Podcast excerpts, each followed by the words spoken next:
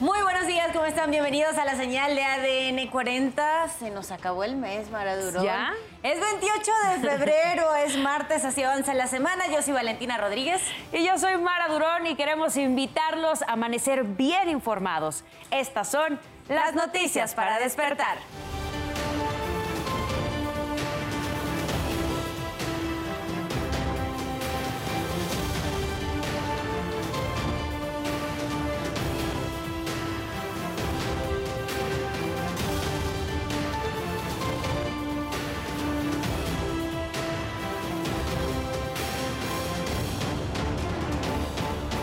Conciencia de este chofer,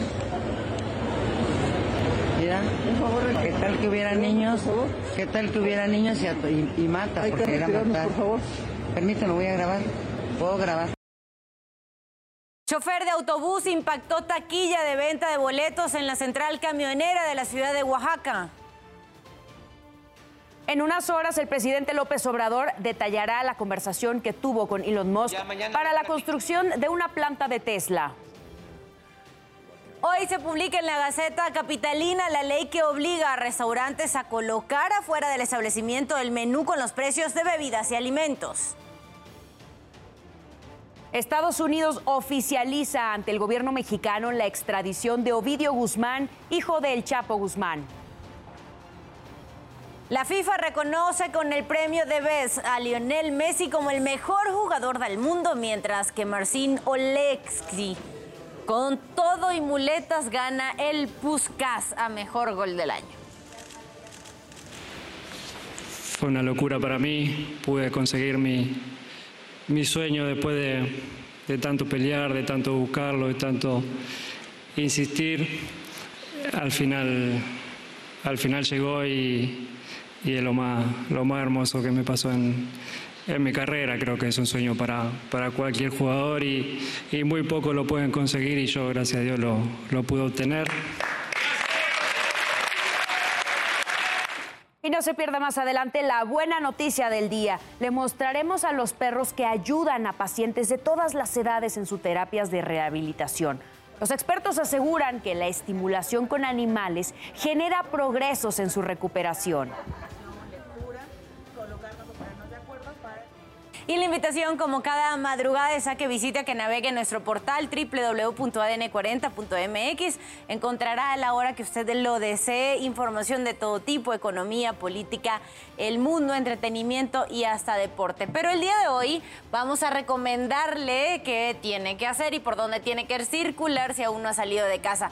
Debe tener precaución vial por un percance vehicular que se registró en Calzada Ignacio Zaragoza, a la altura de Octavio Paz, al poniente. Los servicios de emergencia se encuentran en el lugar.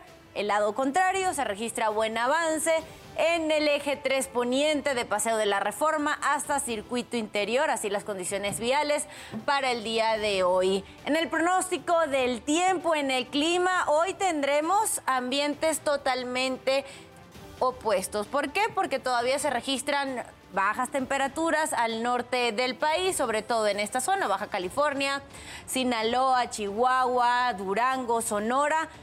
Temperaturas entre los menos 5 y los menos 10 grados. Hay posible aumento de olaje en las costas de Baja California de 3 a 4 metros de altura. Tómenlo en cuenta. Sí es cierto que el Frente Frío número 36 se disipa y se aleja, mientras que se acerca un nuevo Frente Frío, el número 37. Por el lado contrario, se van a registrar altas temperaturas, tengan muchísimo cuidado con golpes de calor.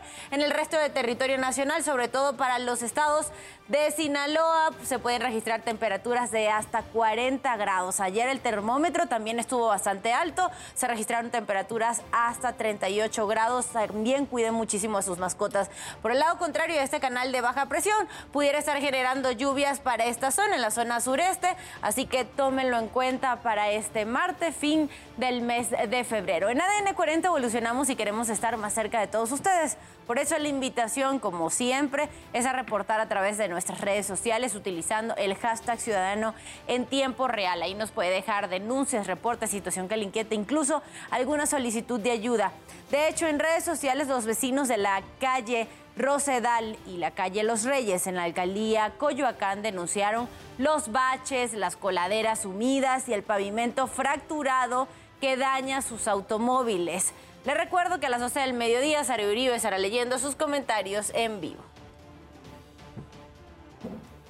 5 de la mañana con 35 minutos pasamos a nuestro resumen informativo. Ayer por la tarde se registró un incendio en una bodega de plásticos en Chihuahua, a la altura de la colonia Villa Juárez. El fuego alcanzó los 4 metros de altura. Vecinos temían que las llamas se propagaran ya que se encuentran varios tanques estacionarios cerca. Personal de bomberos y protección civil controlaron la conflagración.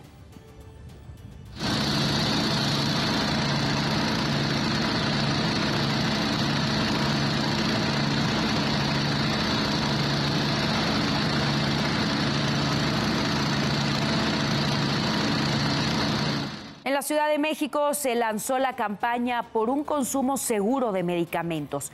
Esto con el fin de concientizar a la ciudadanía sobre las buenas prácticas al comprar y consumir productos de venta controlada y evitar que niñas, niños y adolescentes usen este medicamento en retos virales. La campaña la encabeza la Policía Cibernética de la Secretaría de Seguridad Ciudadana y la Cámara Nacional de la Industria Farmacéutica. Entre las medidas se monitorean redes sociales para detectar videos en los que hay uso de medicamentos controlados. Con seis votos a favor y cinco en contra, el Consejo General del INE declaró inválidas las modificaciones a los estatutos del PRI que permitían prolongar la presidencia de Alejandro Moreno hasta después de la elección de 2024. De esta forma, la mayoría le dio la razón a los priistas Miguel Ángel Osorio Chong, Héctor Antonio Astudillo Flores y Claudia Ruiz Maciú, entre otros, quienes se inconformaron con la medida que tomó su partido a finales del año pasado. El gobierno canadiense prohibirá a partir de hoy que los empleados federales utilicen la aplicación TikTok en teléfonos celulares por suponer un riesgo inaceptable para su privacidad y seguridad. El primer ministro Justin Trudeau dijo que la decisión puede incitar a otros en Canadá a reflexionar sobre la seguridad de sus propios datos. 5.37 minutos de la mañana pasamos a temas de urbe. El fiscal del estado de Morelos, Uriel Carmona, informó que el cuerpo localizado en el municipio de Huitzilac podrían pertenecer a la joven Carolina Islas Dorantes, de 29 años, quien desapareció en enero del presente año en la Ciudad de México. De igual forma, se estará analizando si la investigación se llevará en la capital del país o en el estado de Morelos. Tenemos eh, ya de manera preliminar identificado el cuerpo de Carolina por sus familiares, quienes comparecieron ante el Ministerio Público de la Fiscalía de Morelos y reconocieron prendas y tatuajes en el cuerpo de la víctima, sin embargo, por el estado de descomposición que presenta el cadáver, es obligatorio para nosotros eh, tener una plena identificación a través de los estudios de ADN. Eso no hay duda de que se trató de un feminicidio, ocurrió dentro del territorio de la Ciudad de México. Policías preventivos detuvieron a un hombre a bordo de un taxi relacionado con una denuncia por extorsión cometida el 21 de enero pasado en Iztapalapa por los llamados montachoques o chocachoca.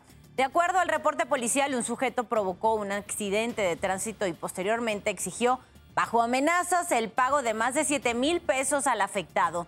Los oficiales fueron alertados por monitoristas sobre la localización de un vehículo relacionado con los montachoques sobre la calzada de Tlalpan, alcaldía Benito Juárez. Al sujeto le fue decomisada una navaja de 15 centímetros, dinero en efectivo, y fue presentado ante el Ministerio Público. Y al menos tres personas murieron y otras 20 resultaron lesionadas en un accidente automovilístico en el libramiento Lerma, Ponacatlán, en Toluca, Estado de México. En el siniestro estuvieron involucrados dos autobuses, un tráiler, un camión tipo Torton y siete vehículos particulares. Al parecer, un banco de niebla fue la causa para que los conductores perdieran visibilidad y chocaran. La circulación cerró en ambos sentidos por varias horas. Tenemos que hablar de otro aparatoso choque. Esto fue entre un auto particular que quedó incrustado en un camión y un menor de edad murió atropellado cuando el pesado vehículo dio la vuelta sin precaución. Esto ocurrió en la colonia Pueblo Magdalena Atlasolpa, en la alcaldía Iztapalapa. Según testigos, el camión se daba a la fuga luego de participar en otro percance y embistió en total a dos autos particulares. La víctima aparentemente vendía comida y era menor de edad. Son las 5 de la mañana con 40 minutos. Pasamos a los temas internacionales. Volvió a temblar en Turquía. Ahora se registró un sismo de magnitud 5.6 al sur del país, provocando que una persona falleciera y otras 69 resultaran heridas. Además, colapsaron 29 edificios que estaban dañados. El epicentro se registró en Malatya, una de las 11 provincias turcas más afectadas por el terremoto que se habría registrado de magnitud 7.8 el pasado 6 de febrero. Pero a tres semanas del terremoto mayor de magnitud 7.8 que sacudió Turquía, las autoridades investigan a los contratistas de edificios derrumbados por violar las normas de seguridad. De acuerdo con el Ministerio del Interior, 564 personas son sospechosas, 169 fueron arrestadas, 18 están bajo custodia policial y 175 fueron liberadas bajo fianza. Entre los detenidos se encuentra el alcalde Oques Kabak, debido a que en la ciudad de Nurdagi quedó destruida tras el sismo y sus réplicas. Alrededor de 1.500 inmuebles presentan negligencias en su construcción. El Banco Mundial estimó que los daños causados por el terremoto y sus réplicas en Turquía rebasan los 34 mil millones de dólares, equivalente al 4% de su Producto Interno Bruto de 2021. El organismo estimó que no se toma en cuenta la reconstrucción, la cual estima al doble, ni tampoco las consecuencias para el crecimiento del país. Agregó que las réplicas como la de ayer amenazan con aumentar los gastos.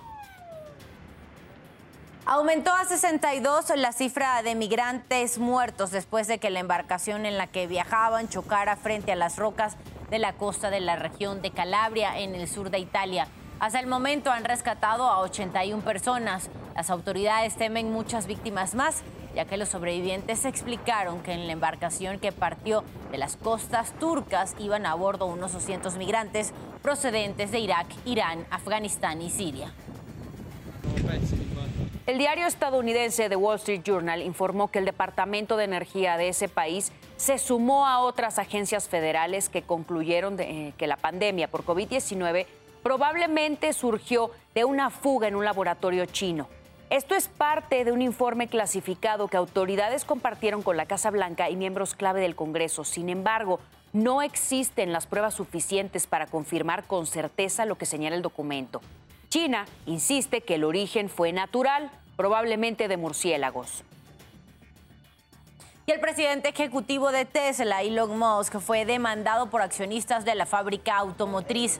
Lo acusan de dar información falsa sobre la efectividad y seguridad de las tecnologías del piloto automático y conducción automática de sus vehículos durante cuatro años. Ellos aseguran que el desplome en las acciones de Tesla se debe a que la tecnología es insegura. La demanda colectiva por fraude se presentó ante un tribunal de San Francisco. En Alemania, cientos de vuelos fueron cancelados debido a una nueva huelga del personal de seguridad. El sindicato dijo en un comunicado que no recibieron ninguna oferta aceptable en las negociaciones. Se cancelaron más de 330 vuelos y recomendaron a los pasajeros verificar el estado actual de su vuelo en línea antes de acudir al aeropuerto. El sindicato exige un aumento salarial del 10.5%. El primer ministro británico Rishi Sunak llegó a un acuerdo con la Unión Europea sobre las reglas comerciales posteriores al Brexit para Irlanda del Norte. Este permitirá reducir los controles aduaneros dentro del Reino Unido para facilitar intercambios comerciales. Además, el acuerdo incluye evitar una frontera dura entre la República de Irlanda e Irlanda del Norte. El pacto deberá ser aprobado por el Parlamento británico y la Unión Europea antes de iniciar el proceso de tramitación. Usted ya está bien informado y con todos los datos que necesita saber antes de salir de casa. Manténgase conectado en todas nuestras plataformas. ADN 40, siempre conmigo.